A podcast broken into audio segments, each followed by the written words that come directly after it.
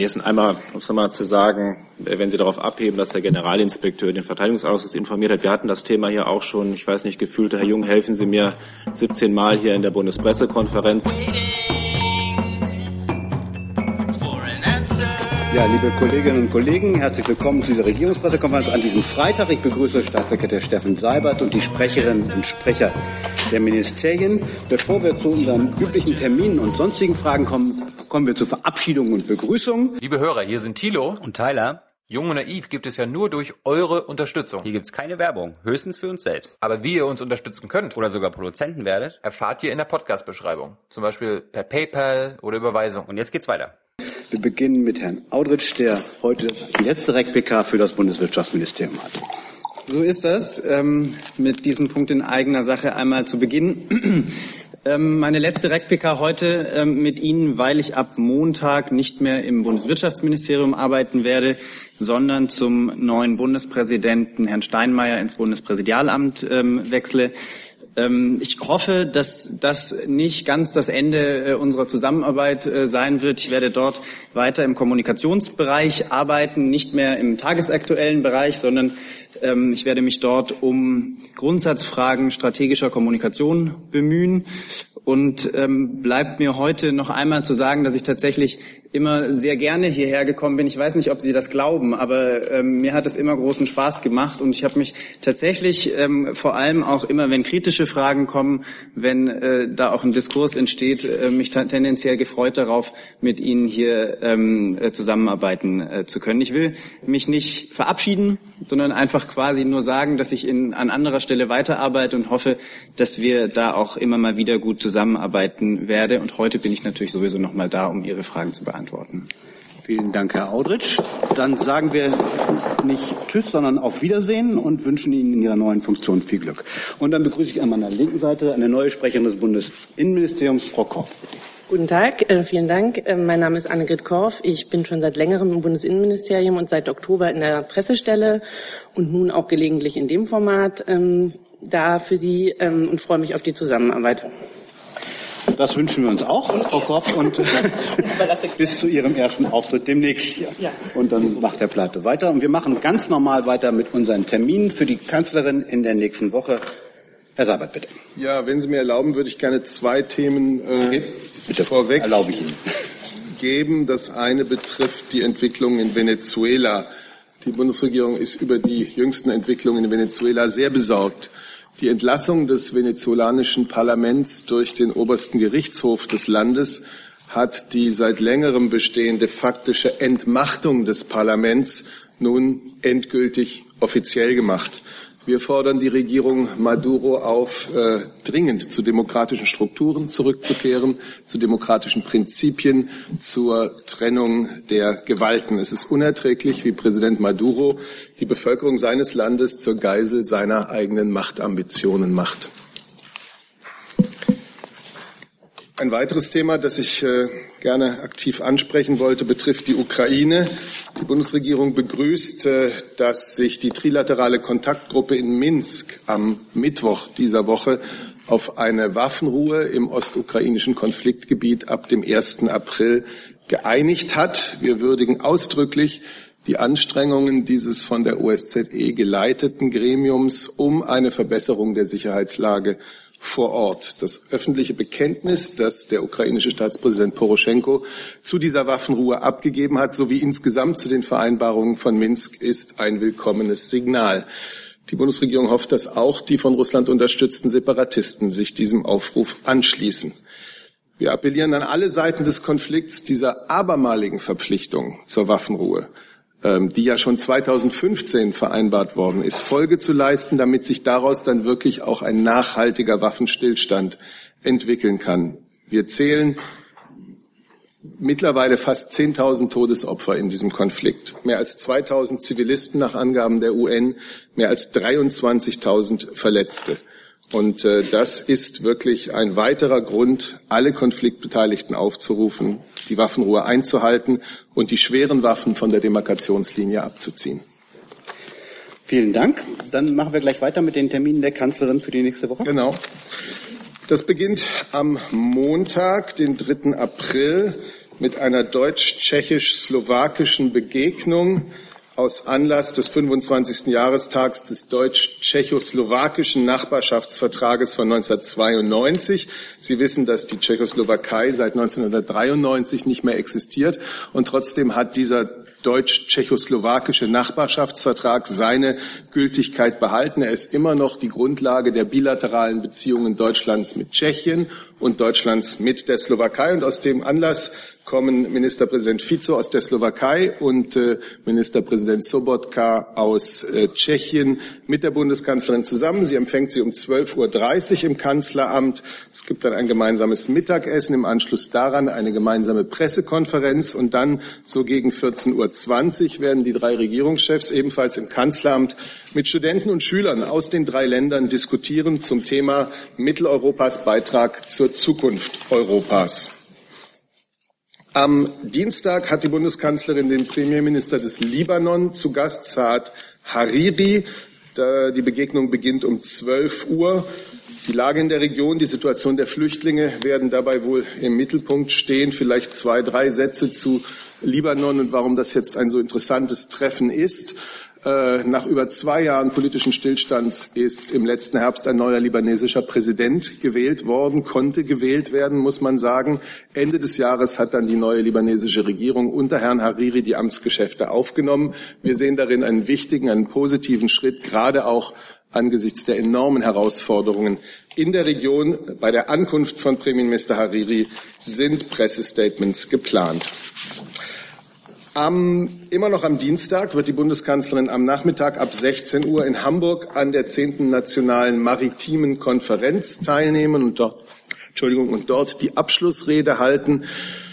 Äh, dabei werden nicht nur Menschen aus der Politik, sondern vor allem auch Entscheidungsträger aus der maritimen Wirtschaft erwartet, die in Deutschland etwa 400.000 Menschen Arbeit gibt, die einen Jahresumsatz von etwa 50 Milliarden Euro hat. Ein Schwerpunkt der Konferenz ist die Digitalisierung. Es soll aufgezeigt werden, wie die Unternehmen dieser Branche, dieses Sektors die sich aus der Digitalisierung ergebenden Chancen erfolgreich nutzen können, ihre Wettbewerbsfähigkeit steigern können, neue Geschäftsfelder eröffnen können. Und diese Digitalisierung ist ja auch eines der zentralen Handlungsfelder der von der Bundesregierung verabschiedeten maritimen Agenda 2025. Und immer noch am Dienstagabend ähm, wird die Bundeskanzlerin nach Köln reisen. Äh, sie wird dort sich über die Integrationsarbeit der ersten FC Köln Stiftung informieren und dann im Anschluss das Fußballspiel 1. FC Köln gegen Eintracht Frankfurt verfolgen. Zunächst einmal die Integrationsarbeit. Die Stiftung 1. FC Köln bietet im Rahmen des Projekts Integration durch Fußball zusammen mit dem CFB Fort Nil ein wöchentliches Training in Köln-Nil an. Dazu werden Kinder einer nahegelegenen Flüchtlingsunterkunft eingeladen. Es gibt das Projekt Scoring Girls, wo unter Leitung der Bundesligaspielerin Tuba Tekal wöchentlich Mädchen aus Flüchtlingsfamilien und aus sozial schwachen deutschen Familien trainiert werden. Der erste FC Köln engagiert sich außerdem in der, in der Initiative Wir zusammen. Das ist ein Netzwerk von Flüchtlingsinitiativen, der deutschen Wirtschaft. Und die Bundeskanzlerin wird dabei auch einige jugendliche Flüchtlinge persönlich kennenlernen können, die an diesem wöchentlichen Training teilnehmen. Die Mannschaft des ersten FC Köln läuft im Übrigen bei dem anschließenden Fußballspiel gegen Eintracht Frankfurt auch mit dem Slogan der Initiative Wir zusammen auf. Am Mittwoch, 5. April, leitet die Bundeskanzlerin wie immer um 9.30 Uhr die Sitzung des Bundeskabinetts. Ab 11 Uhr trifft sie sich dann mit Vertretern von gesellschaftlichen Gruppen, die sich bei der Aufnahme und bei der Integration von Flüchtlingen engagieren.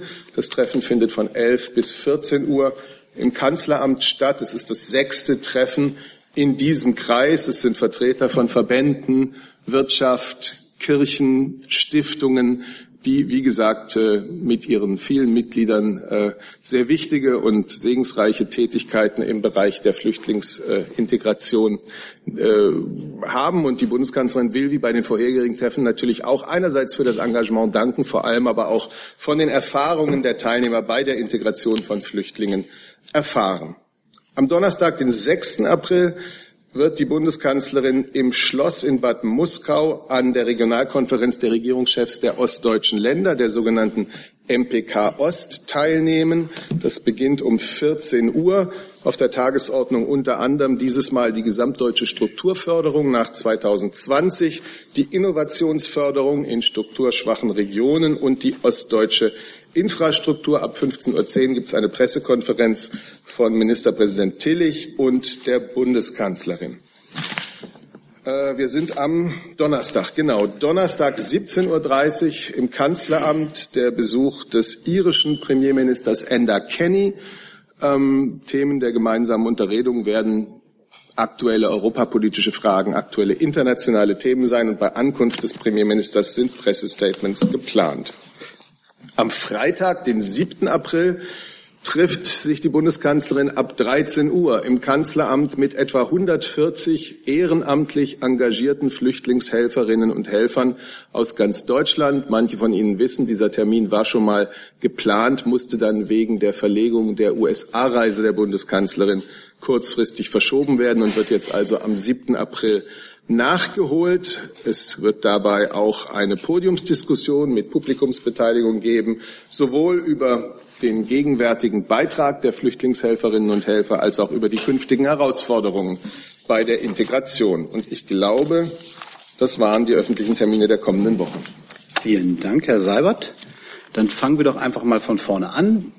Herr Seibert hat das Thema Venezuela angesprochen. Wer möchte zu diesem Thema etwas fragen? Sehe ich nicht. Ukraine. Sehe ich auch nicht. Gibt es Fragen zu diversen Terminen der Kanzlerin? Herr Lange hat die sieben, sechs. Äh, indirekt. Ich hätte gerne gewusst, Herr Seibert, wer vertritt Deutschland bei der Syrien-Geberkonferenz kommende Woche? Ich frage Sie, weil die Kanzlerin das, glaube ich, auch schon mal gemacht hat.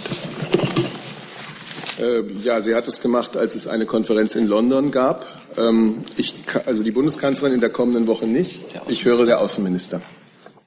Damit ist die Frage beantwortet. Ähm, da es keine weiteren Fragen zu den Terminen der Kanzlerin, Herr Kollege da, glaube ich. Das? Nee. Nee, ich habe Sie unterbrochen. Ähm, ich habe eine Frage zu einem anderen Thema. Zu einem anderen Thema. Gut. Dann fangen wir jetzt mit anderen Themen an und da habe ich schon eine kleine Liste. Die erste Frage geht an Herrn Jung. Ich würde das Thema äh, Anti-ISIS-Koalition und deutsche Beteiligung an Luftangriffen mit äh, getöteten Zivilisten ansprechen. Herr Seibert, haben Sie ein Statement der Kanzlerin oder eine Bewertung aus dem Kanzleramt äh, bezüglich dieser Beteiligung und ähm, unterstützt die Bundesregierung eigentlich die Ankündigung von Herrn Trump, äh, ich zitiere, to bomb the shit out of ISIS. Und Herr Flossdorf, ähm, war das jetzt der erste Angriff, der erste Luftangriff mit äh, getöteten Zivilisten, wo deutsche Aufklärungsergebnisse beigetragen haben? Ich will zunächst sagen, und zwar ganz grundsätzlich, dass wir jedes zivile Opfer militärischer Einsätze bedauern und betrauern, ganz gleich von wem ein solcher Einsatz durchgeführt wird. Wir haben immer betont, dass alles getan werden muss, um solche tragischen Ereignisse zu vermeiden. Und sollte es doch zu einem solchen Vorfall gekommen sein, um die genauen Umstände aufzuklären, die Verantwortlichen aufzuklären und auch Konsequenzen äh, und Lehren daraus zu ziehen. Ich kann Ihnen zu diesem Fall nur sagen, äh, dass wir keine genauen Kenntnisse zu tatsächlichen Opfern haben.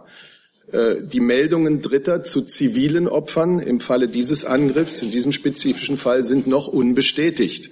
Wir begrüßen, dass die Anti-IS-Koalition und dass die amerikanischen Streitkräfte die Berichte zu solchen möglichen zivilen Opfern sehr sorgfältig überprüfen und die Vorgänge untersuchen wollen. Und diese konkrete Untersuchung dauert noch an. Die andere Frage war, ähm, bezüglich Herrn Trump, to bomb the shit out of ISIS. Und können Sie sagen, wann die Kanzlerin von diesem Ereignis erfahren hat, von der Verteidigungsministerin? Oder hat sie das aus den Medien erfahren? Und Herr Flossdorf, die Frage war auch noch offen. Zu Ihrer Frage nach dem Kampf gegen den IS kann ich mich eigentlich nur wiederholen äh, zu dem, was ich auch in der vorletzten Pressekonferenz dazu sehr ausführlich gesagt habe. Wir beteiligen uns aus Überzeugung an der Anti-IS-Koalition, weil der IS eine grausame Schreckensherrschaft aufgebaut hat im Irak, in Syrien, eine Herrschaft von Sklaverei, Unrecht, Vergewaltigung, Schändung und allen schlimmen Dingen, die Ihnen sonst noch einfallen mögen. Für all das gibt es Zeugenaussagen und belegte Berichte.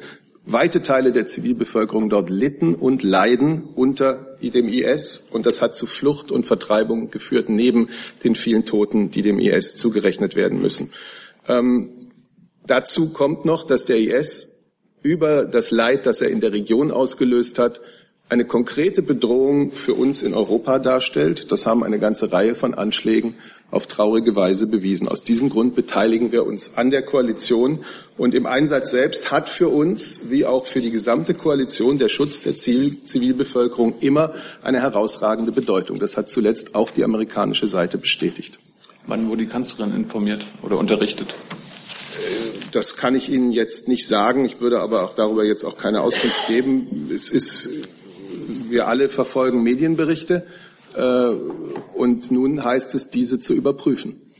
Herr Förster? Ja, äh, auch nochmal, weil Ihre Frage ja irgendwie insinuierte, äh, dass wir schon wissen, dass es da zivile Opfer gegeben hat, äh, möchte ich auch nochmal den Punkt betonen, wir wissen das in Wahrheit noch nicht, was genau geschehen ist. Äh, da gibt es Berichte syrischer Quellen, äh, nach denen es viele Opfer gegeben hat. Solche Berichte, äh, das zeigt die Erfahrung der Vergangenheit, die treffen manchmal zu, manchmal treffen sie nicht zu. Es gibt auch sehr explizite Äußerungen auch gegenüber der amerikanischen Presse des äh, Kommandeurs der Operation Inherent Resolve, der sagt, nach bisheriger Auswertung aller Quellen hat er keine Anhaltspunkte dafür, dass jemand anderes getroffen worden ist als der IS. Äh, Sie haben aber auch zugesagt, dass die Untersuchungen noch nicht abgeschlossen wird, äh, sind und dass Sie äh, auf jeden Fall darüber berichten werden, wie die Untersuchung am Ende ausgeht. Ich möchte auch sagen, dass die Koalition ein sehr hohes Interesse daran hat, alle diese Fälle deutlich und minutiös aufzuklären. Es hat ja auch schon Fälle gegeben, in denen man gesagt hat, ja, hier ist ein Irrtum geschehen. Hier der Fall äh, wird noch weiter untersucht und das Interesse ist nicht, dass man dem IS keine Vorwand geben möchte für Propaganda, oder für fehlgeleitete Informationen. Ähm, ich bitte auch und danke erstmal auch allen, die bisher berichtet haben und auch äh, sehr fair auf diesen Umstand hingewiesen haben, äh, dass es da Untersuchungen gibt, die noch äh, nicht abgeschlossen sind, dass es noch gar nicht erwiesen ist, ob am Ende jemand anderes getroffen worden ist, äh, die diese journalistische Sorgfalt in der Darstellung auch praktizieren.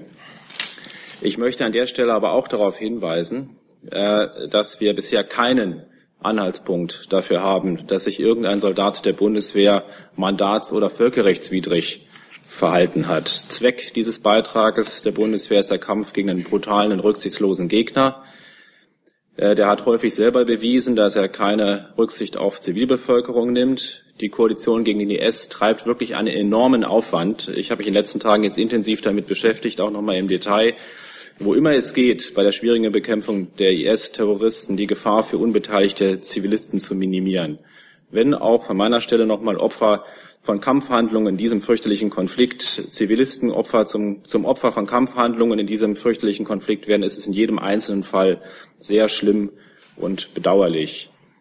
Im Rahmen des Mandats Counter ISIS, das die Bundeswehr vom Deutschen Bundestag erhalten hat, gehört seit Jahr und Tag auch die tägliche Routine der deutschen Tornado-Besatzungen auf Bestellung der Koalitionspartner. Das sind Listen, die schon viele Wochen im Vorhinein feststehen, Bilder von genau durchdefinierten Objekten zu machen. Im Regel gibt es dann einen längeren Vorlauf. Die Zielpunkte werden abgeflogen, die Bilder werden ausgewertet, in einen Pool eingestellt. Das geschieht jetzt schon seit länger als einem Jahr. Deswegen bitte ich auch um Verständnis. Ich kann Ihnen nicht sagen, welche dieser Zehntausende Bilder, die mittlerweile erstellt worden sind, vielleicht jetzt auch von Objekten, Gebäudekomplexen, geografischen Gegebenheiten, die jetzt heute plötzlich aktuell in den Fokus rücken, äh, für einzelne Operationen, sei es aus der Luft, sei es am Boden, verwendet werden. Und ob in dem Zusammenhang es auch zu zivilen Opfern kommt oder gekommen ist, das kann ich Ihnen im Detail überhaupt gar nicht sagen äh, weil äh, wir, äh, sich das auch unserer Kenntnis entzieht.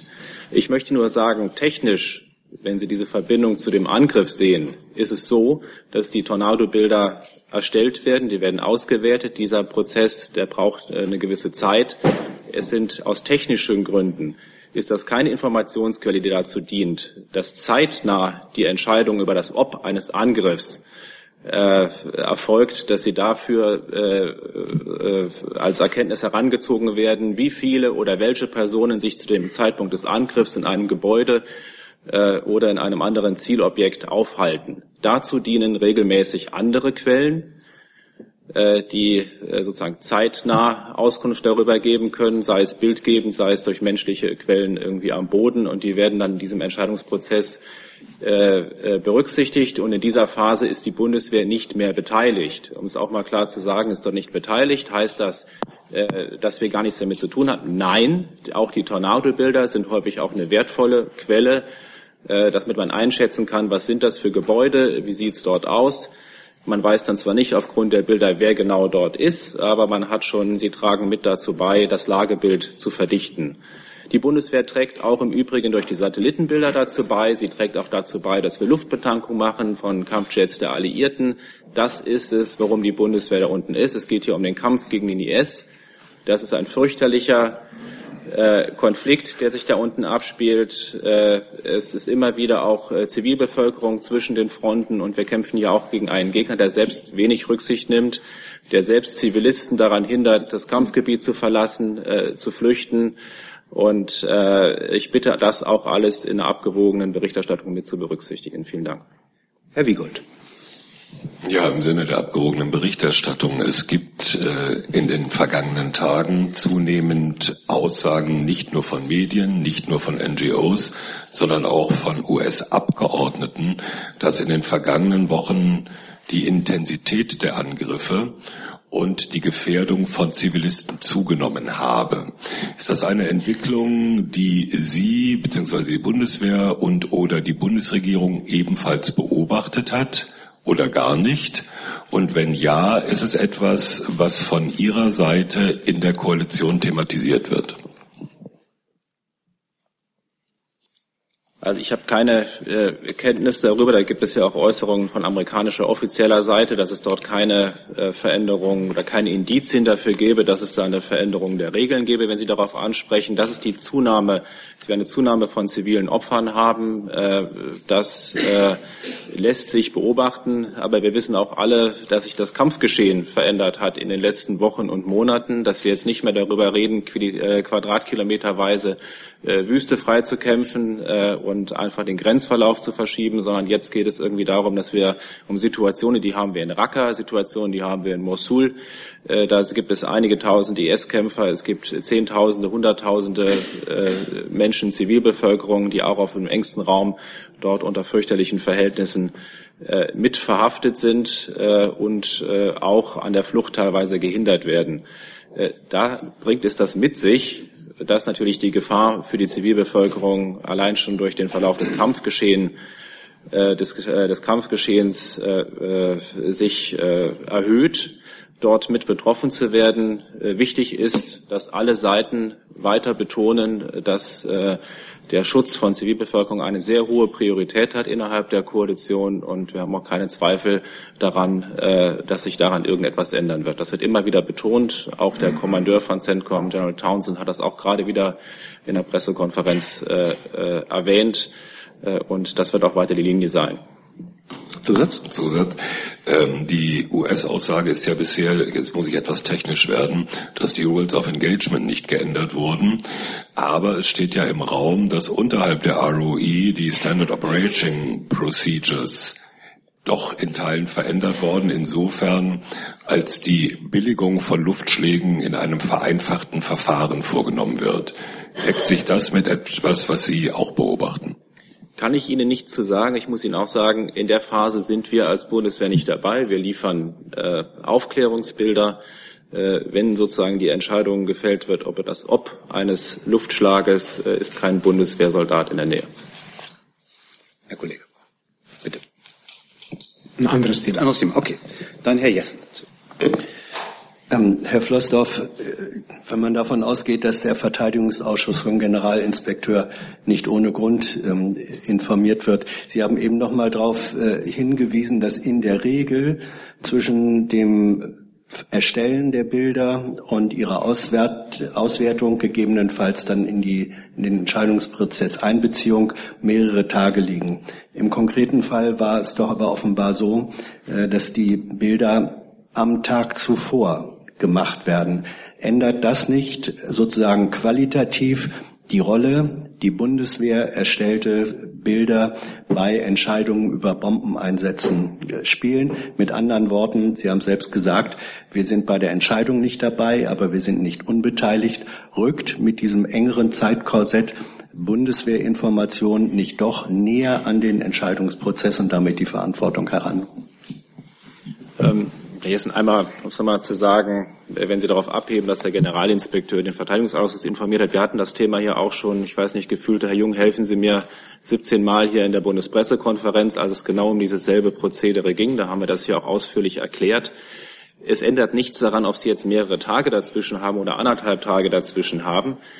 Die Bilder, die die Bundeswehr liefert, die geben keine Auskunft darüber, wer sich aktuell zum Zeitpunkt eines Luftschlages in einem Gebäudekomplex, wie viele Personen, wer das genau ist, aufhält. Ob dann vorher sozusagen drei Kleinbusse dort hingekommen sind äh, und da sind Menschen abgeholt worden oder es sind Menschen irgendwie dahin gekommen, darüber kann das keine Auskunft geben. Der General Townsend hat es in seiner Pressekonferenz auch nochmal erwähnt, dass auch in diesem speziellen Fall hier eine Vielzahl von Quellen es gab, bis hin zeitnah zu dem Luftschlag, die darüber Auskunft gegeben hat, wie das Lagebild äh, in dieser Örtlichkeit gegeben ist. Äh, darüber äh, bietet, darüber kann einfach unser Luftbild, auch wenn es anderthalb Tage vorher erstellt worden ist, keine Auskunft geben. Zusatz? Zusatz. Ähm, davon ausgehend, dass ähm, Berichte, diese Schule sei ein Quartier für Vertriebene ähm, gewesen, die Luftbilder der Bundeswehr haben nicht die Qualität, dass man daraus ableiten könnte, handelt es sich um, bei denen, die dort äh, sich aufhalten, mutmaßlich um Vertriebene oder nicht? Ich glaube, Sie haben die vollkommen falsche Vorstellung davon, äh, wie solche Bilder aussehen und was solche Bilder aussagen können und was nicht. Da kann man aus dem Schattenwurf erkennen, eventuell berechnen, wie hoch ein Gebäude ist. Man kann schauen, wo stehen irgendwie vielleicht noch Mauern, wo stehen Wände, äh, wo gibt es irgendwie einen Wassertank, äh, was könnte vielleicht ein Auto sein. Äh, und äh, aber wer sozusagen äh, sich darin äh, aufhält, äh, genau innerhalb eines geschlossenen Gebäudekomplexes, äh, das äh, übersteigt sozusagen die Möglichkeiten hier der Aufklärung. Also wenn dort jetzt nicht irgendwie die Fahnen oben gehisst werden oder Transparente ausgelegt werden, dann äh, äh, kann man dort äh, auf Basis alleine dieser Bilder solche Schlüsse nicht ziehen. Und ich werde sie noch mal sagen, ich möchte sie noch mal wiederholen. Und viele Militärexperten haben das ja in den vergangenen zwei Tagen auch in etlichen Medien auch äh, ausführlich dargelegt. Es ist nie so, dass auf Basis einer einfachen einsamen Informationen eine solche Entscheidung gefällt wird, sondern es ist immer eine Vielzahl von Komponenten. Und eine wichtige Komponente sind Aufklärungsmittel. Man ist ja nicht dahinterher, ein bestimmtes Gebäude unbedingt zu zerstören, sondern man möchte ja irgendwie einen Gegner bekämpfen, dass man sich einen Überblick so gut und wie möglich darüber beschaffen möchte, wenn man so eine Entscheidung fällt, äh, dass äh, auch die Personen, äh, hinter denen, die man bekämpfen möchte, dass sie sich auch in einem Gebäudekomplex aufhalten. Dazu gibt es auch geeignete Mittel, um das zeitnah festzustellen. Äh, die Tornado-Bilder äh, sind dazu, sie haben auch ihren Wert in einer Angriffsplanung. Sie sind auch ein Punkt der Beurteilung und der Lageverdichtung, aber darüber geben Sie keine Auskunft. Herr Steiner. Ja, Herr Flossdorf, ähm, vielleicht direkt daran anknüpfend. Ich habe seltener die Aufklärungsbilder von Tornados direkt vor Augen. Leider, ich glaube, Sie teilen sie mit uns so selten. Ähm, aber ich hatte immer in Erinnerung, dass die Recke-Tornados ja gerade auch die Fähigkeit haben, über Infrarot zumindest bei Leichtbauhäusern, doch relativ weit noch einzuschauen, nicht nur was die Struktur angeht, sondern auch tatsächlich auch mal festzustellen, ob sich da drin irgendwas Warmes befindet, was möglicherweise von der Temperatur her dann auch sogar ein Mensch sein könnte. So war meine Erinnerung. Ähm, korrigieren Sie mich, wenn ich da falsch liege. Also das war doch auch einer der Gründe, warum man gesagt hat, man schickt genau diese Recke-Tornados dort runter.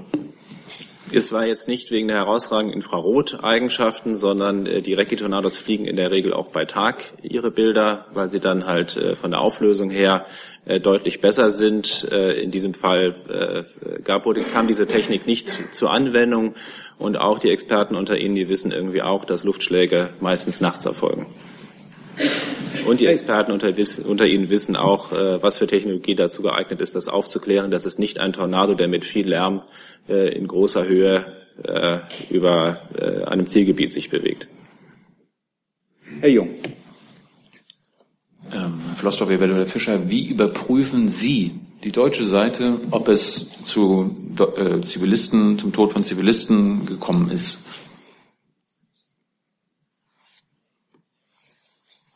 Wir arbeiten im Rahmen der äh, Anti-IS-Koalition äh, zusammen und ähm, dort gibt es auch ähm, Einheiten, die sich darum kümmern, dass ähm, diesen Fragen nachgegangen wird. Und ich meine, Sie wissen ja auch, dass zum Beispiel, dass das die Anti-IS-Koalition versucht, mögliche zivile Opfer nachzuhalten und diese Informationen auch auf ihrer Webseite zum Beispiel veröffentlicht. Das heißt, da arbeiten wir alle ähm, sehr eng zusammen. Aber es ist auch so, dass wir jetzt als Auswärtiges Amt ähm, keine eigene Botschaft beispielsweise im, in, in, in Syrien unterhalten und dementsprechend ähm, auch ähm, keine sozusagen keinen Mitarbeiter oder keine Mitarbeiterin vor Ort haben. Das heißt, wir sind auf unsere Kontakte in die Region angewiesen. Wir sind auf die Möglichkeiten der Anti-IS-Koalition angewiesen und daraus versuchen wir uns dann ein, ein Lagebild zu erstellen. Und in diesem Fall ist das Lagebild so, dass wir, wie Herr Flossdorf das ja schon ausgeführt hat, noch keine abschließende Erkenntnis haben. Aber ich meine, das ist, glaube ich, bei allen Äußerungen hier deutlich geworden, dass, dass jedes Menschenleben, ob jetzt Mann oder Frau oder Kind, das in einem ähm, Konflikt äh, verloren geht, ein Menschenleben zu viel ist. Und deshalb arbeiten wir ja daran, diesen Konflikt zu lösen. Und das tun wir auf vielerlei Weise. Das eine sind die militärischen Aspekte. Da gibt es den Anti-ISIS-Einsatz. Das andere ist ähm, der Aspekt, dass wir ähm, Waffen an die, an, an, die, an, an die Kurden geliefert haben, damit sie in der Lage sind, ähm, den Völkermord an den Jesiden zu verhindern. Dann machen wir aber auch ganz viel im zivilen Bereich. Im Irak ist ja ist ein sehr großer Teil der Landesfläche schon befreit worden von den IS-Kämpfern. Hier geht es darum, dann sehr schnell zu stabilisieren und die Rückkehr von Menschen zu ermöglichen. Und mittlerweile ist es so, dass 1,6 Millionen Menschen, die im Rahmen der Kampfhandlungen oder vom IS vertrieben worden sind, schon wieder in ihre, äh, in, in ihre Heimat zurückkehren konnten.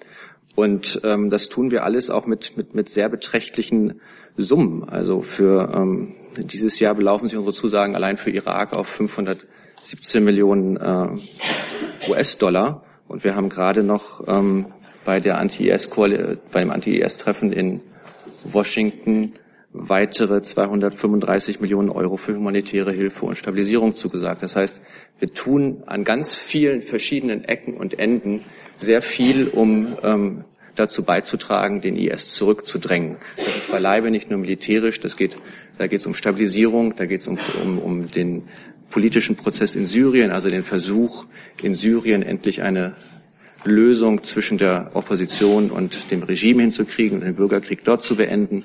Da, da sind wir tatsächlich an, stellen wir an ganz, ganz vielen Schrauben und dieser Tornado-Einsatz oder der Einsatz der, der, der Bundeswehr ist eine von diesen Stellschrauben.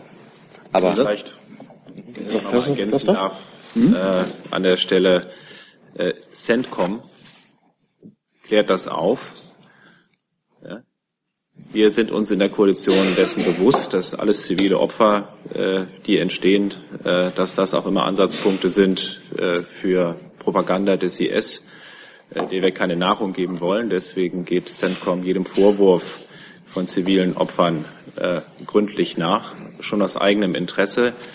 Ich kenne weder im Irak noch in Syrien irgendeine andere beteiligte Kraft oder Macht wie die Koalition, äh, die äh, solchen Vorwürfen in dieser Stringenz nachgeht und hinterher die Ergebnisse äh, auch veröffentlicht und, und auch Zahlen über zivile Opfer herausgibt.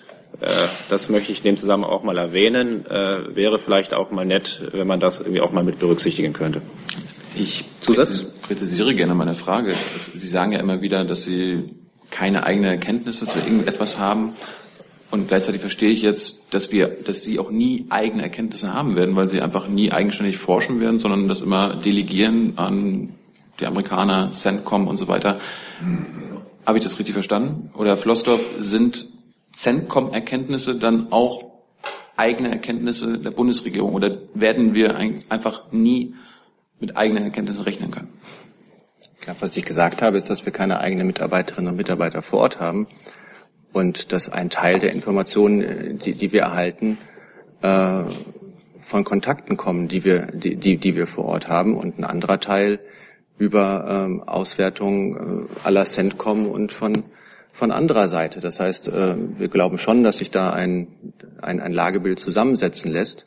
Allerdings ist es bislang nicht so, dass wir zu dem hier äh, besprochenen Angriff ein abschließendes Lagebild hätten als Bundesregierung. Und die Aufklärung äh, schreitet voran. Sie wird ähm, von der Koalition durchgeführt und ähm, wir warten jetzt erstmal ab, was, was, was das Ergebnis ist, weil ich glaube, ähm, sich jetzt zu äußern, was tatsächlich passiert ist, ähm, scheint mir ähm, vor dem Ende der Ergebnis noch nicht, äh, vor dem Ende der Untersuchung noch nicht angezeigt.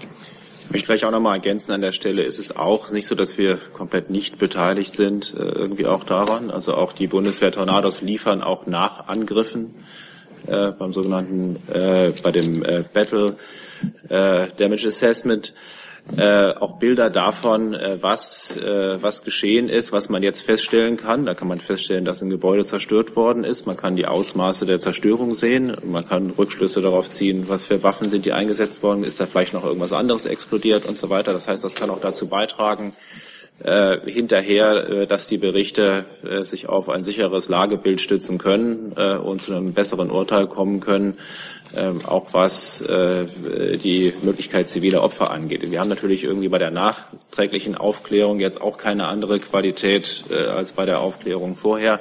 Wir können äh, ein genaues Bild davon machen, wie sieht es im Gelände aus, wie sieht es mit den Gebäuden aus. Herr Wiegold. Herr Floßdorf, nur die Lernfrage. Warum ist eigentlich die Bundeswehr in Al-Udeid nach Ablieferung der Fotos nicht mehr in den Prozess eingebunden. Ist es der eigene Wunsch der deutschen Seite oder hat sich das einfach zufällig so ergeben? Also ich bin jetzt nicht Militärexperte genug, äh, um Ihnen da äh, die Details zu sagen. Ich weiß nur, dass das irgendwie geübte äh, Praxis in vielen äh, Konflikten ist, dass es offensichtlich in Afghanistan irgendwie auch so gewesen ist, dass diese Nationen, die selber auch Angriffe fliegen, und dazu gehört Deutschland äh, in dem Konflikt wie auch in dem anderen erwähnten irgendwie nicht, äh, sozusagen diese letzte, äh, diesen letzten Entscheidungsprozess äh, und die letzte Planung äh, ohne die äh, Nationen durchführen, die am Rande beteiligt sind. Herr Jung nochmal. Herr Flosshoff, nur zum Verständnis. Sie sagten ja, das ist ja jetzt ähm, eine Art Häuserkampf in den meisten, in den meisten Fällen und da werden Stadtgebiete, Wohngebiete umkämpft. Wie kommt man überhaupt auf die Idee, als Koalition Bombardierungen durchzuführen?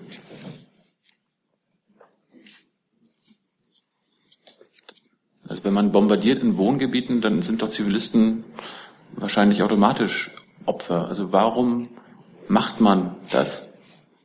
Ja, ich finde es jetzt interessant, dass Sie jetzt hier in dem Fall die Frage stellen und nicht irgendwie in anderen Fällen die Frage stellen, äh, als äh, äh andere Städte äh, unter Bombardement zu leiden hatten. Äh, es geht hier, das ist eine, eine Form eine Form äh, der Kriegsführung. Deutschland äh, äh, führt selber keine Luftschläge aus. Äh, wenn man sicher ist äh, oder leidlich sicher ist, dass man äh, das Leben auch der eigenen Soldaten schont, wenn man leidlich sicher ist, dass es wenige oder gar keine zivile Opfer zu befürchten sind, wenn die Informationslage richtig genug ist, kann das ein legitimes Mittel sein, auch in solchen Operationsphasen irgendwie zu diesem Mittel zu greifen. Und es braucht aber vorher immer eine sorgfältige Abwägung. Und äh, diese Abwägungsprozesse, die finden täglich statt. Es ist nicht so einfach, äh, wie sich das halt äh, viele Menschen vorstellen. Zusatz, wenn, es, wenn es täglich stattfindet. Ich habe hier mal eine Liste von Airways, die das alles ein bisschen dokumentieren. Da finden ja täglich genau diese Angriffe statt. Also äh, wenn da tägliche Abwägungen, also wo sind da denn die Abwägungen, wenn man sich am Ende immer dafür entscheidet? Also allein im März sind über 1200 Zivilisten auf Angriffen in Wohnvierteln, nicht nur in, in Mosul, sondern auch in Raqqa und anderen Gebieten, auch in Syrien, ums Leben gekommen. Ich kann Ihre Fakten da, die Sie haben, äh, kann ich irgendwie nicht bestätigen. Ähm, Herr Jung Äh, wir sind hier in einem äh, blutigen Konflikt mit mehreren Zehntausend Opfern. Es ist nicht äh, die Koalition, die heute versucht, äh, sowohl den Irak als auch Syrien äh, von dieser Geißel des IS zu befreien, äh, die sich das aussucht. ist es einfach so, wenn man den IS bekämpft, dann muss man diesen Kampf, muss man diesen Kampf auch hart führen. Und es ist nicht so, dass alle würden uns wünschen, der IS würde der Zivilbevölkerung alle Wege offen lassen. Der IS würde der Zivilbevölkerung ermöglichen, äh, sich möglichst weit aus der Gefahrenzone zu bringen. Äh, das ist nicht so. Es ist nicht, dass andere dieselbe Rücksicht nehmen oder versuchen, dieselbe Rücksicht zumindest mal zu nehmen, wie das die Koalition tut. Äh, und das ist einfach ein Fakt, mit dem wir umgehen müssen. Und ist das jetzt völkerrechtswidrig? Nein. Ich habe noch eine Menge Leute, Kollegen auf der Liste zu anderen Themen. Deswegen hat Herr Jessen zu diesem Thema jetzt die letzte Frage. Dankeschön. Ähm, ohne am Aufklärungswillen der Anti-IS-Koalition zweifeln zu wollen. Systemisch ist natürlich immer problematisch, wenn ein möglicher Schädiger die Aufklärung der Folgen seines Tuns alleine selbst betreibt. Deswegen die Frage ist für die Bundesregierung, ist denkbar, ähm, zu Aufklärungszwecken in direkten Kontakt zu treten, zum Beispiel mit der äh, syrischen äh, Stelle in London, die ja offenbar relativ äh, gute Informationen von vor Ort verfügt, um dieses in diesen Aufklärungsprozess auch im eigenen Interesse mit einzuspeisen. Vielleicht nochmal, wir stehen ja mit äh, einer Reihe von zivilgesellschaftlichen Organisationen in Syrien in Kontakt und die syrische Beobachtungsstelle gehört natürlich auch zu unseren Kontakten dazu. Aber ähm, auch die syrische Beobachtungsstelle ist ja nicht vor Ort, sondern es sitzt in London und ähm, verfügt in der Tat über ein gutes Netzwerk vor Ort, aber nicht alles, was äh, dort gemeldet wird, stellt sich hinterher auch, äh, auch so raus. Ich meine, auch die, die Beobachtungsstelle muss halt damit umgehen, dass, äh, dass es Interessen gibt, die ihnen äh, bestimmte Dinge melden, damit sie äh, auf bestimmte Weise in die Öffentlichkeit getragen werden. Das ändert nichts daran, dass das grundsätzlich äh, wichtige Gesprächspartner für uns sind. Gehen also äh, die Informationen, nur hat sich in der Vergangenheit herausgestellt, dass relativ häufig die Wahrnehmungen und Berichte der äh, syrischen Beobachtungsstelle einigermaßen zutreffend sind, gehen also in einem Fall wie diesem in die deutsche Einschätzung der Lage ähm, auch solche Berichte konkret ein oder verlassen Sie sich dann doch wesentlich auf das, was von der Aufklärung der Anti-IS-Koalition kommt? Herr Jessen, ich will nochmal sagen, der Beitrag, der deutsche Beitrag, ich glaube, das ist einfach sonst auch Missverständnis, was irgendwie hier entsteht. Die deutschen Soldaten werten Tornadobilder aus. Sie werten sie jetzt nicht aus unter Zuhilfenahme einer Beobachtungsstelle in London, sondern sie beschreiben darauf, was sie auf diesen Bildern erkennen können und was man darauf nicht erkennen kann. Das ist eine relativ äh, nüchterne, sachliche Arbeit. Diese Bilder werden in einen Pool eingestellt. Diese Bilder werden möglicherweise von Koalitionspartnern, äh, die äh, Angriffe am Boden oder aus der Luft äh, gegen den IS-Staaten zur Hilfe genommen als ein Puzzlestück, als ein Mosaik aus einem Lagebild, das sich aus vielen Quellen speist, unter anderem auch können das menschliche Informant, können Informanten sein, irgendwie am Boden, die vielleicht auch genauso gut oder schlechter oder besser Bescheid wissen als die Beobachtungsstelle. Alles, was wir hier gesagt haben, die Beobachtungsstelle hat häufig äh, hinterher nachprüfbar äh, äh, dann auch valide Angaben gemacht. Äh, es gibt auch eine Vielzahl von Fällen, in denen das sich hinterher herausgestellt hat, dass es irgendwie nicht zutraf, dass offensichtlich auch diese honorige Stelle Fehlinformanten aufge oder Informanten, die nichts Gutes im Sinne hatten, äh, aufgesessen ist oder die ungenau waren oder vielleicht in, äh, in der Wahrnehmung äh, nicht richtig korrekt waren. Es ist nicht so einfach, dass man jetzt verifizieren, fragt doch einfach mal die einen, dann ist irgendwie alles gut, oder fragt die anderen, dann ist alles gut, oder hast du nicht gefragt, dann ist alles schlecht. So einfach ist es nicht. Es ist eine Vielzahl von Informationen, die dazu führt, ob so eine schwierige Entscheidung getroffen wird. Und nochmal, was wichtig ist, ist die Abwägung, die immer stattfinden muss. Wie viel Informationen haben wir darüber, dass wir wirklich ausschließlich äh, diejenigen treffen, äh, die wir irgendwie auch äh, treffen wollen und wie hoch ist die Gefahr, dass irgendjemand anderes Schaden nimmt, äh, wenn man alles Mögliche dafür tut, um das auszuschließen, diese Abwägung auch angemessener Form durchführt, äh, dann äh, ist das in diesem Konflikt alles, was man dort tun kann. Meine Frage hatte sich auch nicht auf äh, die Angriffsentscheidung bezogen, sondern auf nachträgliche Aufklärung. Aber Dankeschön. Dann hat Herr Geers jetzt die nächste Frage zu einem neuen Thema. Ja, ich möchte gerne ein Thema ansprechen, äh, heute in der FAZ, der Aufmacher in Sachen äh, BND-Präsident Karl. Ähm, die Frage, ist diese Liste, die von der türkischen Seite übergeben wurde mit den Namen, äh, tatsächlich zu spät ausgewertet worden? Ist die Brisanz unterschätzt worden? Und äh, gibt es Unmut wegen Interviews von Herrn Karl oder anderen äh, aus seiner Riege, hätte ich fast gesagt, äh, wie auch in der Zeitung berichtet? Frage, glaube ich, an Sie, ja, Herr Seibert. Gut, was den Zeitungsbericht betrifft, muss ich sagen, ich kann über derartige Sitzungen, wie sie in dem Zeitungsbericht äh, ja äh, angesprochen werden, wie Sie wissen, nicht berichten. Was zu dem Thema zu sagen ist, darüber wurde das Parlament informiert, und zwar sowohl im Innenausschuss als auch dann am Mittwochnachmittag im Parlamentarischen Kontrollgremium durch die Staatssekretärin Haber. Das ist das, was ich Ihnen dazu sagen kann. Also eine Panne hat es nicht gegeben, im Sinne von, dass die Regierungsmitglieder nicht informiert wurden durch Herrn Karl. Das, was dazu zu sagen war oder ist, darüber ist das Parlament, wie es sich gehört, informiert worden. Ich habe gesagt, auch durch wen und in welchem Gremium. Und das Thema Unmut?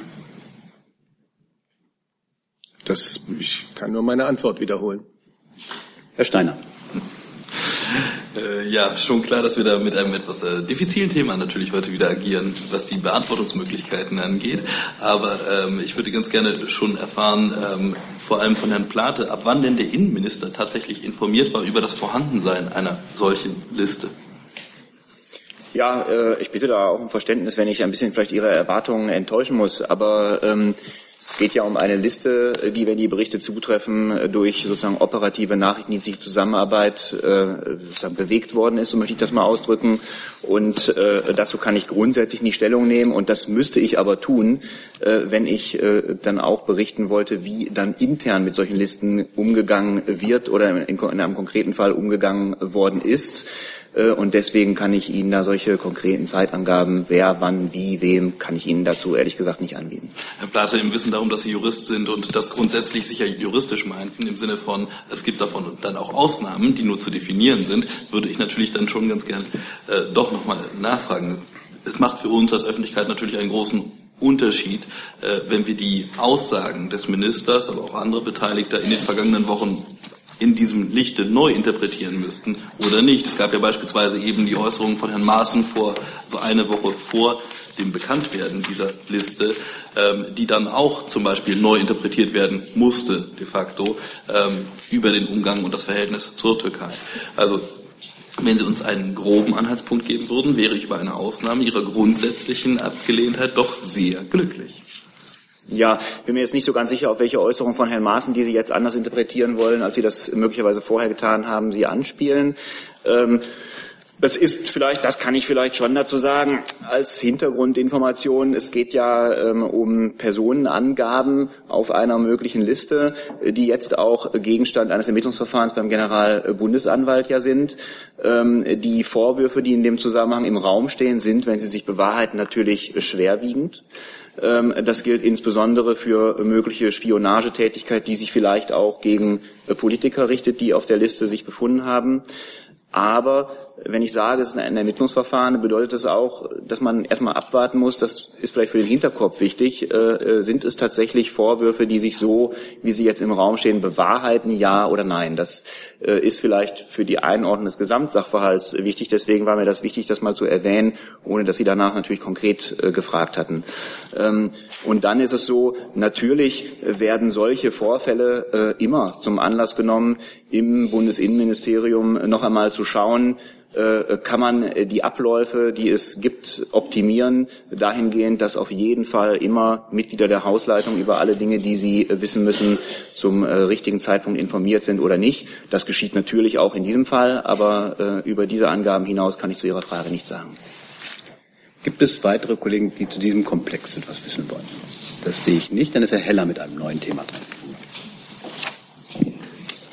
Herr Seibert, Herr Tusk hat heute Morgen die Leitlinien für die Brexit-Verhandlungen ähm, der EU vorgestellt. Darüber wird ja wohl auch noch zwischen den Staats- und Regierungschefs zu reden sein. Mich würde einmal interessieren, wie Sie nach einem ersten Durchblick dieser, dieser Leitlinien bewerten. Und mich würde insbesondere interessieren, ob Sie konform mit Herrn Tusk gehen, dass man schon noch während die Scheidungsverhandlungen laufen, bei Fortschritten bei diesen einsteigen kann in die Verhandlungen äh, über ein Freihandelsabkommen, also eine zeitliche Verschränkung weiter. Ja, Heller, zunächst mal stimmt genau. Heute Morgen ist der Entwurf der Leitlinien des Europäischen Rates für die Verhandlungen über den Austritt mit Großbritannien äh, an die Mitgliedstaaten übermittelt worden. Der Entwurf wird dann heute den Botschaftern in Brüssel vorgestellt und alle Mitgliedstaaten, so auch Deutschland, werden diesen Entwurf nun sehr sorgfältig prüfen. Die Leitlinien werden dann beraten unter den 27 Mitgliedstaaten und beschlossen werden sollen sie bei einem Sondertreffen am 29. April also einem Sondertreffen der EU 27, verständlicherweise ohne Teilnahme Großbritanniens.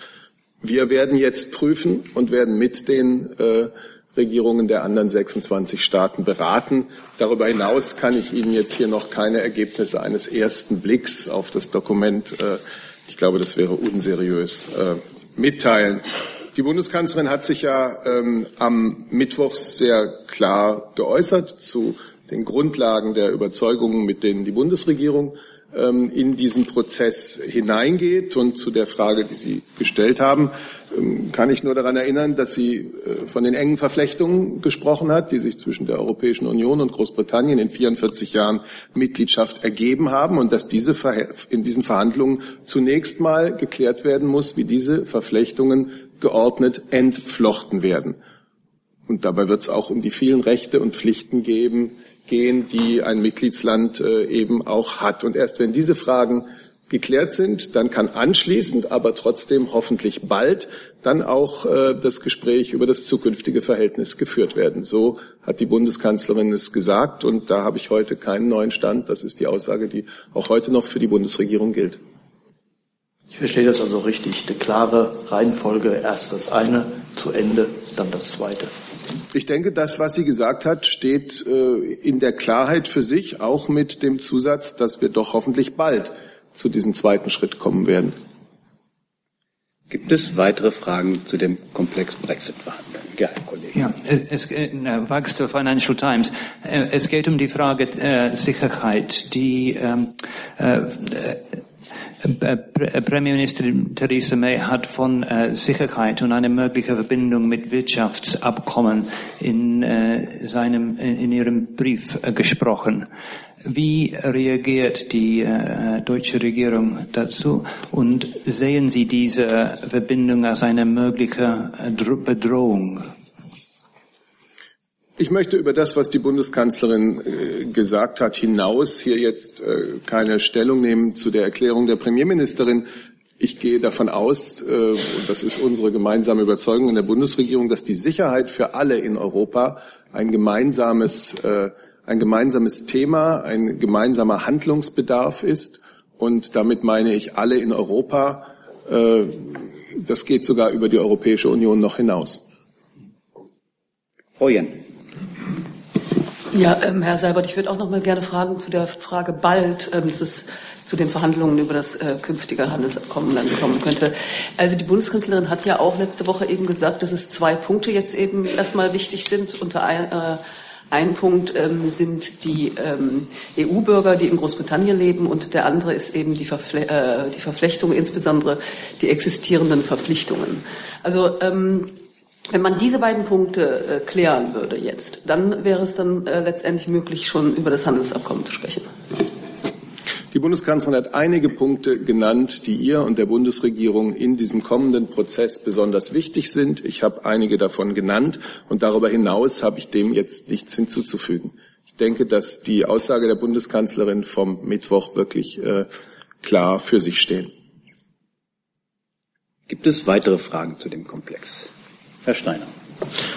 Ja, nur auf den Komplex Sicherheit bezogen. Ähm, Herrn Flossdorf muss ich, glaube ich, kurz aufschrecken gerade. Ähm, mich würde kurz interessieren, ähm, gibt es derzeit noch gemeinsame Rüstungsprojekte mit Großbritannien, die in irgendeiner Form EU-Bezug haben? Rüstungsprojekte. Mhm. Äh, kann ich jetzt aus dem Stand hier nicht sagen. Wir haben einige Truppenkooperationen. Äh, Großbritannien ist auch bei Sophia bei der Operation äh, mitbeteiligt. Aber äh, jetzt ein Rüstungsprojekt, ein konkretes fällt mir jetzt hier nicht ein, aber äh, können Sie sicherlich auch mit einem Anruf im Ministerium sauber klären. Können ja auch nachliefern, dann gegebenenfalls. Danke. Dann sehe ich jetzt keine weiteren Fragen zu dem Komplex, sind der Kollege. Hannes Koch, die Korrespondenten. Äh, zwei Fragen an Herrn Audretsch zum Thema Stahl, angekündigte Stahlzölle gegen deutsche Unternehmen. Es gibt ja jetzt die Möglichkeit, soweit ich das äh, richtig einschätze, eine Klage bei der Welthandelsorganisation einzureichen, wenn diese Zölle erhoben werden. Wäre es dann so, dass deutsche Unternehmen diese Zölle erstmal zahlen müssten auf ihre Produkte beim Import in die USA und ähm, dann schließlich nach einer Entscheidung der WTO diese, dieses Geld eventuell zurückgezahlt wird. Und die zweite Frage ist, ähm, es gibt wohl im Handelsrecht, internationalen Handelsrecht, so eine Maßnahme, die nennt sich reziproke Maßnahmen, also irgendwelche Zölle, die man als Land oder als Wirtschaftsblock gegen einen anderen einsetzen kann, wenn man die von dort erhobenen Maßnahmen für ungerechtfertigt hält. Denken Sie über sowas nach? Also vielleicht ähm, zu Beginn äh, ein, zwei äh, allgemeine Worte zur Einschätzung ähm, der Situation. Es ist richtig, dass die USA äh, in Factsheets, äh, die die USA auch auf der Homepage ähm, ihrer Administration veröffentlicht hat, äh, bekannt gegeben hat, dass sie gegen verschiedene Unternehmen ähm, Dumping festgestellt haben. Darunter sind auch die deutschen äh, Unternehmen Salzgitter und Dillinger Hütte nach einer ersten vorläufigen Einschätzung, die wir ähm, dazu haben, müssen wir sagen, dass wir die Berechnungsmethoden zur Feststellung dieses Dumpings ähm, problematisch finden. Die äh, Bundeswirtschaftsministerin hat sich dazu auch schon geäußert und äh, hat gesagt, dass sie ähm, mit der Europäischen Kommission dazu in Kontakt ist und dass sie mit der Europäischen Kommission sich gemeinsam dafür einsetzen wird, dass die USA die äh, WTO-Regeln auch künftig einhalten werden. Das, was wir im Stahlbereich an der Stelle aus den USA hören, die Signale, die wir bekommen, ähm, bereiten uns durchaus Sorgen. Und äh, diese Themen wird sie natürlich auch wie andere Themen bei ihrer Reise in die USA, die Ende Mai stattfinden wird, ähm, äh, ansprechen.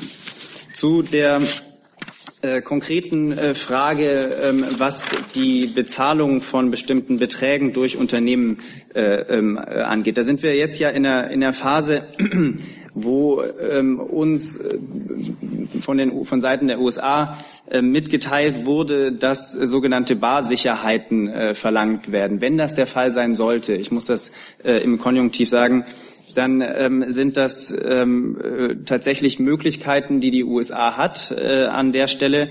Die Erhebung von Barsicherheiten ist nichts Ungewöhnliches und die Unternehmen müssen in dem Zusammenhang entscheiden, ob sie nun weiter in die USA exportieren wollen ähm, und ob sie bereit sind, äh, dieses Hinterlegungsrisiko erstmal äh, zu tragen. Es geht in der längeren Frist natürlich äh, uns darum, dass wir in der Sache insgesamt ganz klar für die äh, Einhaltung von WTO-Regeln eintreten, ähm, dass wir uns äh, an der Stelle auch für die ähm, für die, äh, die rechtliche Situation oder für die Rechte, die deutsche Unternehmen im Welthandel haben, äh, einsetzen. Und es ist völlig klar, wenn äh, deutsche Unternehmen im internationalen Handel ungerechtfertigterweise benachteiligt werden, dass wir uns dann ähm, auch im Rahmen der WTO-rechtlich gegebenen Möglichkeiten für diese Rechte unserer Unternehmen einsetzen. In der Zuständigkeit muss man sagen, dass das äh, letztlich ähm, in der äh, konkreten Zuständigkeit der EU-Kommission äh, liegt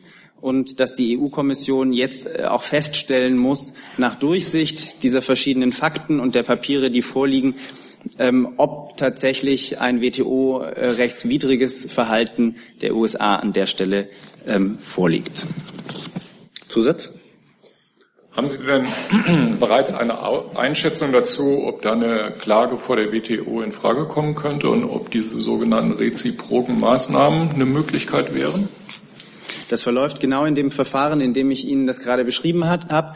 Wir haben eine äh, erste vorläufige Einschätzung, die wir ähm, bei uns aus dem Haus ähm, jetzt haben, die ich Ihnen genannt habe. Und äh, vor dem Hintergrund ähm, hatte ich gesagt, dass die Berechnungsmethoden zur Feststellung des Dumpings ähm, oder der Dumpingmargen, ähm, dass wir die problematisch finden das ist allerdings eine vorläufige ähm, Einschätzung unseres Hauses. Äh, abschließende Einschätzungen dazu muss die Kommission als zuständige äh, Ebene und äh, als zuständiger Akteur ähm, dann also diese Bewertung muss die Kommission dann vornehmen. Und davon hängt natürlich auch ab, was im Folgenden kommen kann. Also ähm, von dieser Bewertung hängt ab, ob äh, die WTO und die entsprechenden Streitbeilegungsmechanismen innerhalb der EU, äh, WTO dann äh, angerufen werden oder ob das nicht passiert.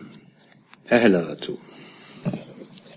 Ähm, letztendlich Lernfragen dazu. Bareinlagen verstehe ich richtig. Das ist, man zahlt erstmal das, was von den USA jetzt an Strafzoll erhoben wird, mit der Hoffnung, äh, dass das äh, über ein WTO-Verfahren möglicherweise später ähm, zurückerstattet wird. Die zweite Frage, ähm, verstehe ich das richtig, dass sich die USA mit ihrem Vorgehen im Moment außerhalb der WTO Regelsystematik bewegt, dass sie also quasi einseitige staatliche Maßnahmen ergreift. Und was ich auch nicht verstehe, ist, weshalb der Außenminister das zum Thema Zuständigkeit offenbar in seinen Folgerungen schon etwas weiter ist als das ähm, Wirtschaftsministerium, wenn er da sich ja, so habe ich es jedenfalls verstanden, für EU-Klage gegen das US-Verhalten ähm, stark macht. Und letzte Frage, haben Sie einen Überblick, ob es irgendwelche laufenden oder wie viele laufende äh, Verfahren EU gegen USA im Moment gibt oder gibt es überhaupt welche? Ich habe mir mal notiert Ihre vielen Fragen, Herr Heller. Ich hoffe, dass ich da äh, überall durchkomme, sonst müssen Sie mir nochmal helfen. Ähm, zum, zunächst äh, zum äh, Punkt ähm, äh, Barsicherheiten. Es ist tatsächlich so, dass die, dass die USA ähm, bei Einfuhr dann ähm, im, zum jetzigen Zeitpunkt ähm, das Hinterlegen von finanziellen Mitteln fordern ähm, würde, wenn, das, wenn sie das äh, umsetzen würde. Und dann kommt es am Ende tatsächlich auf die Entscheidung innerhalb der USA an. Also das geht auch schon in Richtung Ihrer zweiten Frage. Die USA hat selber noch nicht abschließend entschieden, ähm, wie sie äh, letztlich agieren will. Es ist in den USA im Moment so, dass ähm, das Department of Commerce eine Entscheidung über die endgültige Dumpingfestlegung getroffen hat.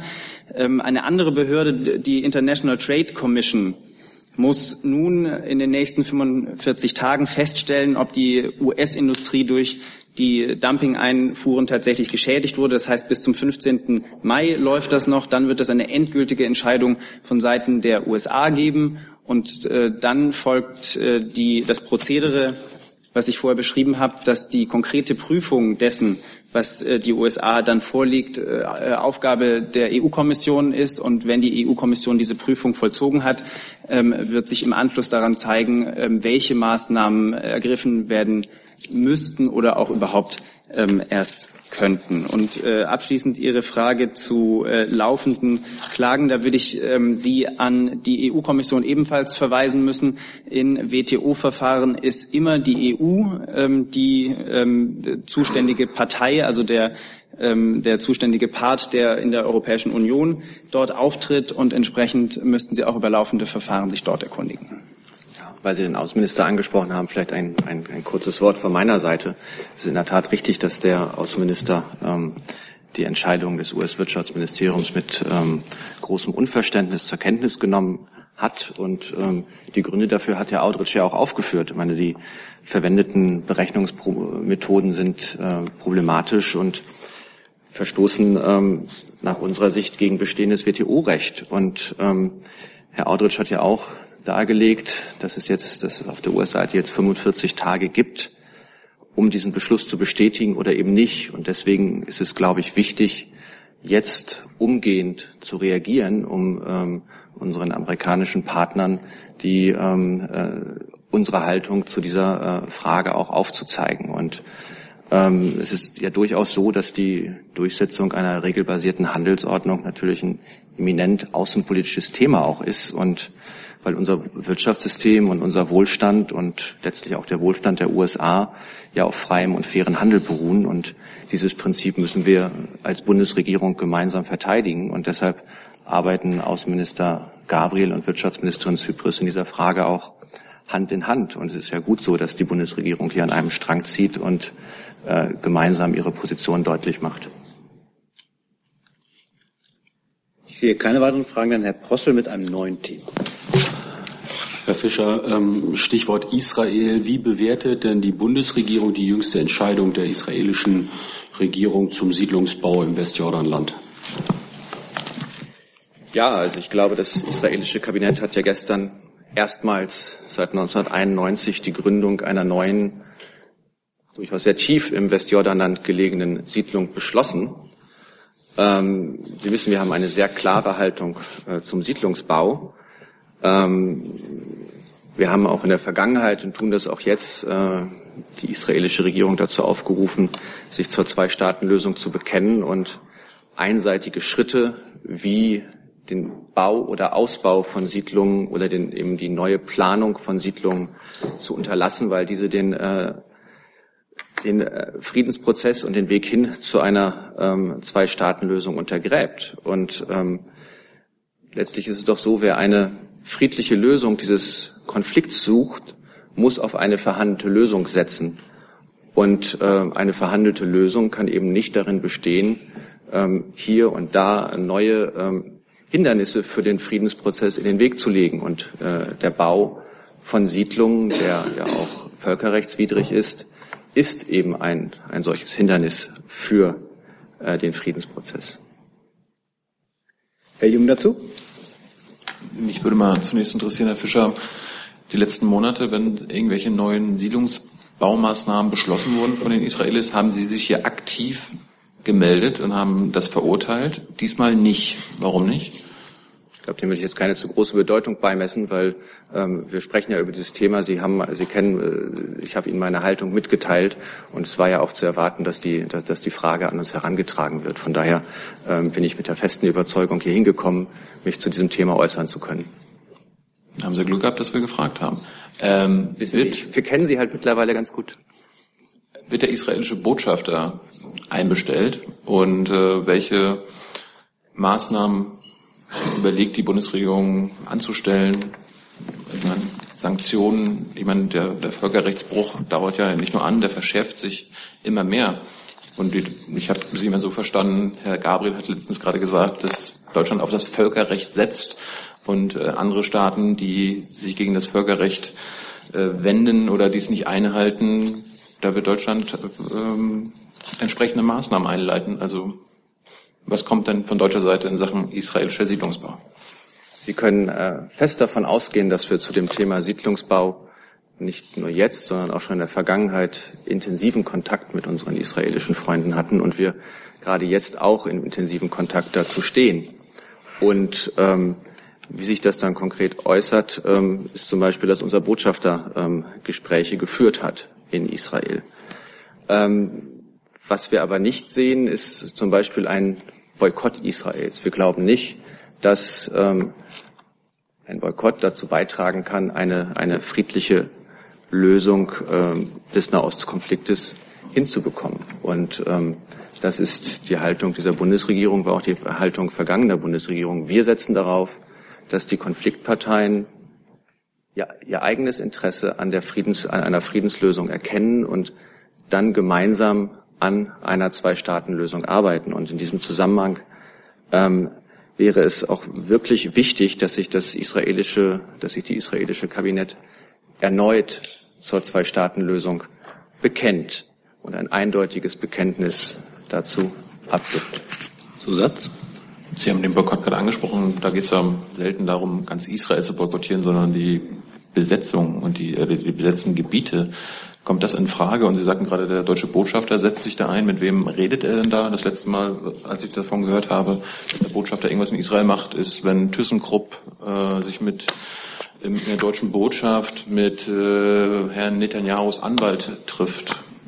Ich glaube, Sie haben ein verengtes oh Bild. Ich glaube, Sie haben ein verengtes Bild von der Tätigkeit eines, eines, äh, eines deutschen Botschafters, ob in Israel ja, oder in anderen Ländern. Ähm, natürlich ist äh, der deutsche Botschafter in Israel unsere primäre Kontaktperson zur israelischen Regierung. Und in dieser Funktion äh, führt er dort Gespräche im Außenministerium, im Premierministeramt mit all den Menschen, die für diese Dinge zuständig sind. Ich glaube, es wird jetzt nicht, hier nicht besonders viel weiter in jedes einzelne Gespräch aufzuführen, aber Sie können davon ausgehen, dass er mit den relevanten Personen in Israel in Kontakt steht zu dieser Frage. Und ähm, was den Boykott angeht, so glauben wir nicht, und das habe ich ja schon gesagt, dass äh, Boykottmaßnahmen eine friedliche Lösung befördern werden. Wir lehnen diese ab und wir setzen darauf, dass ähm, die Konfliktparteien ähm, ein gemeinsames Interesse daran haben, diesen Konflikt, der schon viel, viel, viel zu lange andauert, endlich friedlich zu lösen. Herr Brüssel. Ich habe noch ein anderes Thema. Neues anderes Thema, okay, dann kommt genau. erst Herr Jessen dazu. Herr Fischer, ähm, sehen Sie einen Zusammenhang zwischen dieser, zwischen der Entscheidung ähm, für einen Siedlungsbau, der ja noch was eine andere Dimension hat als der Bau einzelner Gebäude und ähm, einer vielleicht Positionsänderung beim US-Präsidenten. Ähm, offenbar geht Netanyahu äh, dabei aus, dass äh, Trump das zumindestens billigt. Äh, gleichzeitig agiert Trump ähm, gegenüber Assad offenbar auch so, dass man sich wohl doch eine Art ähm, ihn im Amt länger lassen vorstellen kann. Drittens werden militärische Aktionen gegen IS verstärkt. Also das, was Trump macht oder nicht macht, ähm, bringt im Moment die Kräfteverhältnisse im Nahen und Mittleren äh, Osten sozusagen in Bewegung. Erkennt das Auswärtige Amt dahinter eine stringente Politik oder ist das für Sie erratisch? Und wie bewerten Sie es? Also ich glaube, es ist jetzt ein ganz weites Feld, was Sie, was, was Sie hier aufgemacht haben von Israel über Syrien. Ähm, äh, ich glaube, das ist so einfach nicht zu beantworten. Ich glaube, die, die US-Administration ist ja immer noch dabei, ähm, zum Beispiel Schlüsselpositionen im Außenministerium oder in, in, in der, im, im Nationalen Sicherheitsrat zu füllen und dabei ähm, Strategien zu entwickeln. Von daher ähm, glaube ich, kann man noch gar keine abschließende Bewertung äh, zur ähm, Politik dieser Administration gegenüber diesen ähm, äh, Problemfeldern, nennen wir sie mal, abgeben. Und gerade deswegen sind wir auch mit der US-Administration im, im, engen Gespräch, um unsere Positionen, aber auch die Positionen der internationalen Gemeinschaft, die ja im Rahmen des Nahostfriedensprozesses durch das Quartett beispielsweise ähm, gemeinsam vereinbart worden sind, darzulegen und ähm, äh, für Unterstützung zu werben. Und ähm, das werden wir auch, auch weitermachen. Und deswegen sind äh, viele unserer Kolleginnen und Kollegen äh, immer wieder auch in den USA. Es hält, hält unsere Botschaft sehr engen Kontakt zu, zu denjenigen in der Administration, die die schon an ihren Posten sind oder die die, die bis jetzt noch nicht besetzten Posten ausfüllen. Und ähm, so versuchen wir äh, gemeinsam mit vielen anderen ähm, einen Konsens darüber herzustellen, in welche Richtung wir in Syrien oder auch eben im Nahostfriedensprozess gehen. Aber unsere Haltung dort, was den Nahostfriedensprozess angeht, ist klar. Wir brauchen eine zwischen beiden Seiten verhandelte äh, Friedenslösung. Ja, Sie sagten weites Feld. On the ground ist das Feld aber relativ eng äh, beieinander, wenn man auf die Landkarte guckt. Nicht? Israel. Ja, aber trotzdem ist verschiedene Komplexe und ja. sozusagen die, die Ansätze, die man hat, um den Nahostfriedensprozess zu lösen, sind ja nicht notwendigerweise dieselben, um ISIS unter Kontrolle zu kriegen oder den, den Konflikt in Syrien einzuhegen. Gut, ähm, ich, das soll ja auch keine, kein, kein weltpolitischer Dialog hier werden. Ähm, aber sehen Sie, sehen Sie in der, in der bisherigen Außenpolitik der US-Administration in diese Region hinein eine Konsistenz oder noch nicht? Wir sehen, was, was wir sehen. Wir sehen, dass die, die US-Administration ihr Engagement ähm, zum Beispiel im Rahmen der Anti-ISIS-Koalition fortsetzt.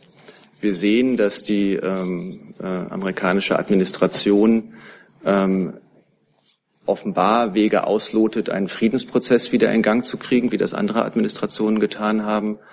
Und insofern ähm, gibt es da durchaus äh, Bewegung, aber man darf ja nicht vergessen, dass diese gesamte Region in Bewegung ist und dort äh, und das und auch in Bewegung war, bevor äh, es in den USA Wahlen gegeben hat. Ich meine, dort ist, ich meine, der syrische ähm, Konflikt ist 2011 ausgebrochen im Rahmen des arabischen Frühlings durch friedliche Demonstrationen. Dann hat es ähm, sagen die die, die ähm, brutale Unterdrückung durch das Assad-Regime gegeben. Der IS äh, hat einen, einen gewaltigen Aufschwung genommen. Spieler aus anderen Teilen ähm, der Region haben sich eingemischt. Später hat, ist, ist Russland dazugekommen. Also ich glaube, wir sehen eine Region, die, die in ständiger dynamischer Bewegung ist und leider sozusagen, was Syrien angeht, nicht immer, also die letzten Jahre in, in, in eine furchtbare Richtung äh, gegangen ist. Und dementsprechend, glaube ich, muss man sich immer anschauen, wo stehen wir gerade und was ist jetzt die nächste sinnvolle und, und, und zielführende Maßnahme. Und ähm, dazu sind wir eben mit all unseren Partnern, dazu gehören auch die Amerikaner im Gespräch, um was Syrien angeht, äh, die Voraussetzungen zu schaffen, um endlich äh, zu einem äh, Ende des Mordens zu kommen. Wir haben jetzt noch gut zehn Minuten. Ich würde gerne noch die anderen Kollegen, die auf meiner Liste stehen, auch noch drankommen lassen. Deswegen hat der Jung zu diesem Thema jetzt die letzte Frage. Ja, schon noch ganz kurz. Die Haltung der Bundesregierung war doch immer, dass es äh, nur ohne Assad eine Zukunft und eine Lösung. Das hat aber ehrlich gesagt mit dem Siedlungsbau jetzt weniger zu tun. Ja, aber ne? jetzt sind es ja auch jetzt nicht. Also wir haben jetzt weitergeleitet auf US-Außenpolitik im Nahen Osten. Ja, aber ich würde jetzt ja bitte kein, kein Pro-Seminar zum, zu einem großen Nahostkonflikt inklusive Syrien. Und Syrien haben wir, glaube ich, heute genug diskutiert. Soll ich nicht? Herr Kollege. Okay. Soll ich noch schnell zu? Klar. Also dazu hätten wir jetzt gerade was sagen können. Wenn Sie, wenn Sie gerne was, wenn Sie aber dann hat der Junge jetzt, kriegt er dann. Ja, wir waren ja irgendwie schon so halbwegs da, wenn das die letzte ja. Frage dazu ist. Na, ich will jetzt, ich will nur zu dem Thema Assad nochmal sagen. Die Haltung der Bundesregierung kennen Sie, sie ist Ihnen hier vielfach vorgetragen worden und sie ist auch unverändert. Langfristig ist für uns eine verantwortliche Rolle von Präsident Assad in Syrien nicht vorstellbar. Er ist es, der die Hauptverantwortung für diesen seit sechs Jahren dauernden grauenhaften Krieg äh, trägt. Für mittlerweile über 300.000 Tote und für Millionen von Flüchtlingen. Es ist nachgewiesen, dass unter seiner Führung Chemiewaffen gegen die eigene Zivilbevölkerung eingesetzt wurden. Die Liste der Gräueltaten, die durch sein Regime äh, begangen wurde gegen die eigene Bevölkerung ist wirklich lang. Und auch jetzt verfolgt das Regime noch eine Politik, stellenweise des gezielten Aushungerns, um den Konflikt militärisch zu lösen.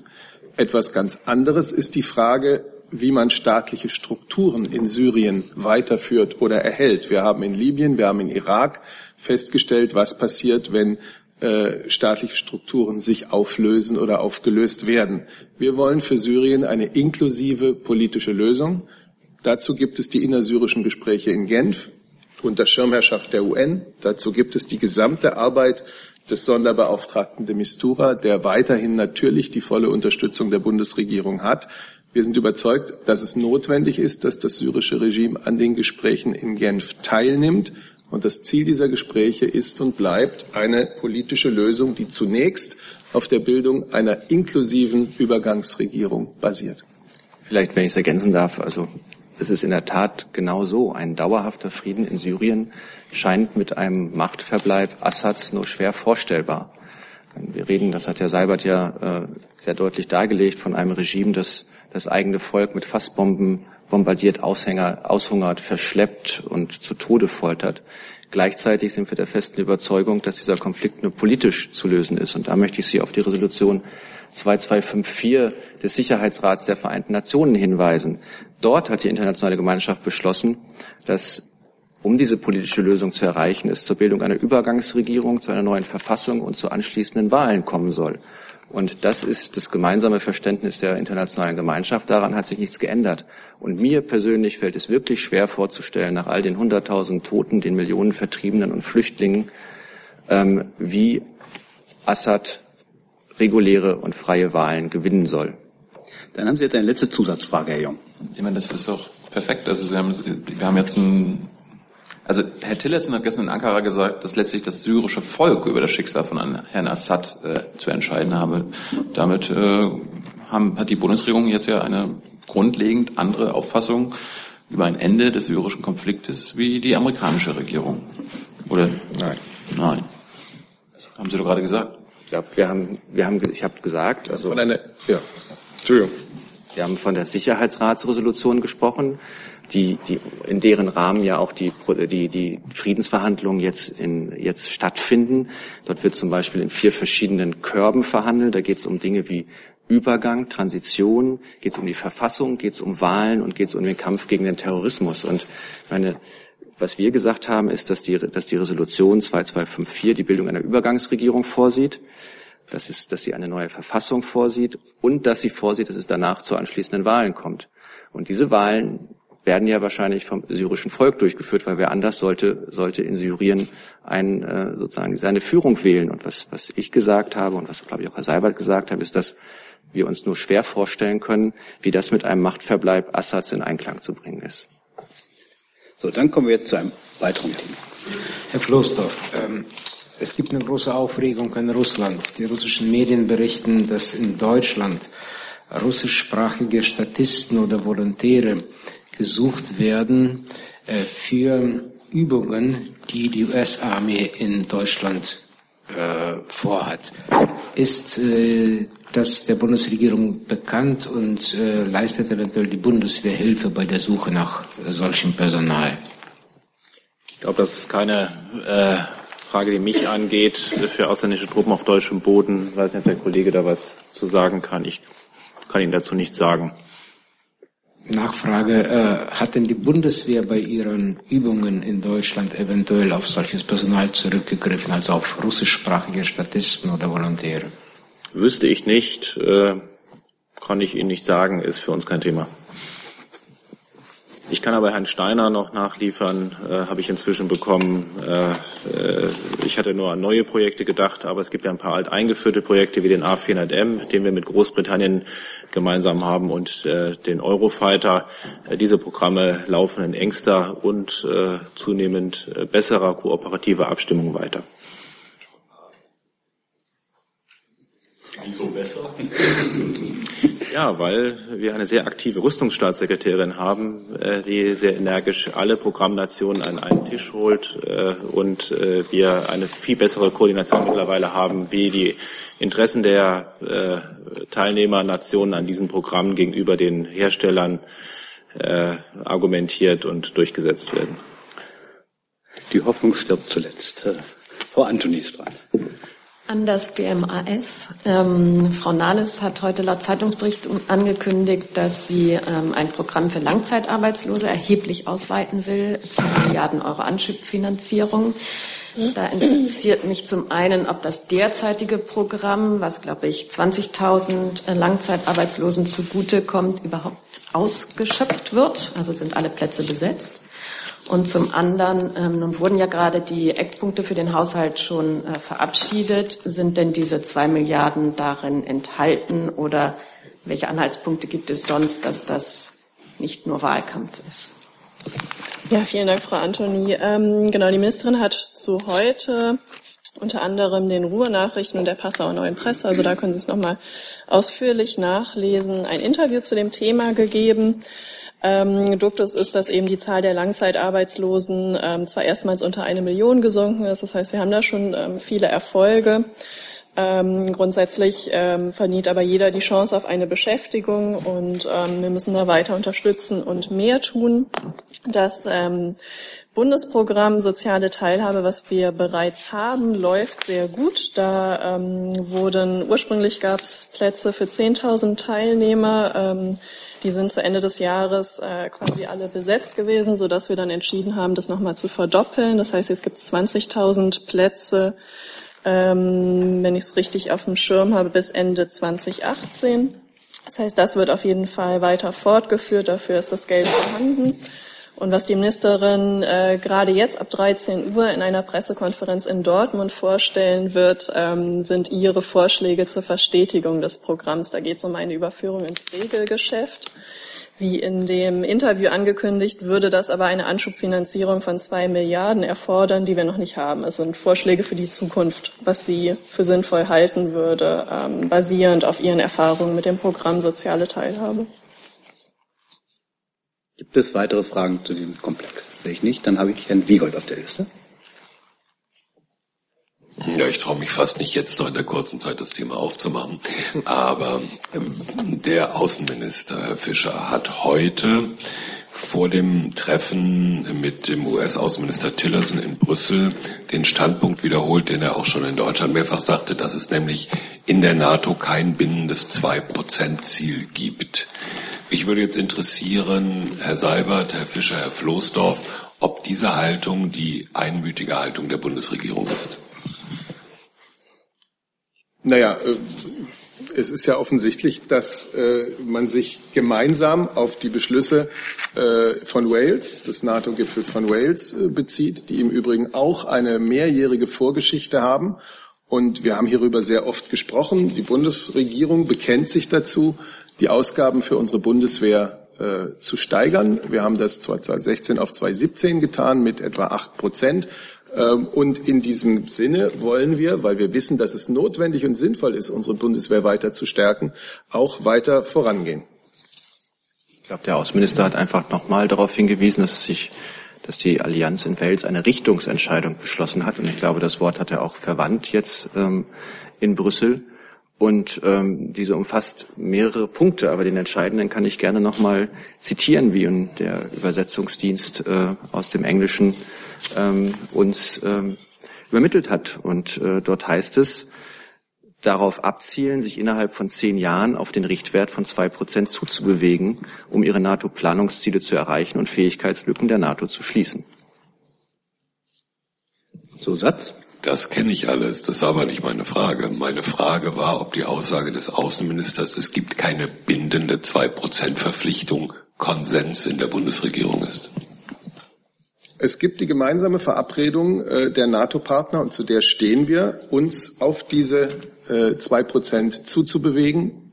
Wir liegen derzeit bei 1,2 Prozent. Die Bundeskanzlerin hat neulich gesagt, wenn wir äh, schon mal in Richtung 1,5 Prozent gekommen wären, dann hätte man schon eine ganze Menge erreicht. Wir blicken jetzt äh, natürlich auch auf die nächsten Jahre. Wir hatten in, wir haben die Trendumkehr geschafft.